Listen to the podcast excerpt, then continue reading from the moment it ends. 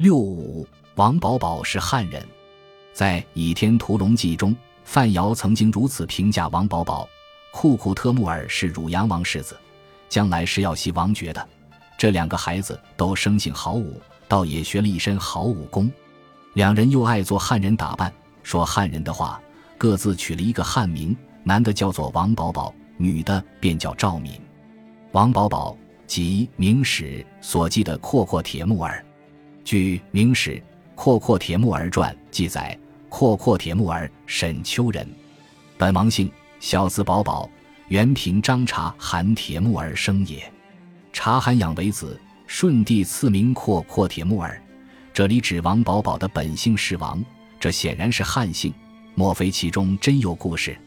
考察典籍可以发现，这说法的最早来源是《更深外史》，已而察罕死，有王保保者，察外生也，常养为子，朝廷又赐其名阔阔。《更深外史》是元末明初人权衡传，总共两卷。记述了元顺帝即位至元王三十六年间史事。据《更深外史》的说法，王保保是本名，而阔阔是后来朝廷的赐名。由于王保保显然是汉人名字，所以后世就有人对王保保与汉族渊源有所猜想。《更深外史》以后郭出《群雄诗略》《明史》《新元史》等史书，都或多或少受了他的影响。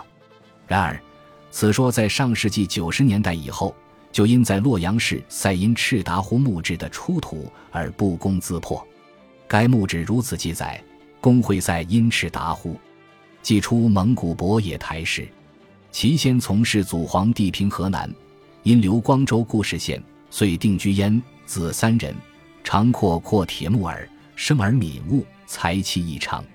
赛因赤达湖的长子就是王保保。而这里也清楚指出了他系出蒙古博野台氏，所以王保保肯定是蒙古人而非汉人。那为什么他又会有个汉人名字呢？这并不是什么歧视。当时不少汉化了的蒙古人都有汉姓、汉名，譬如王保保的养父察罕特木尔的汉姓就是李。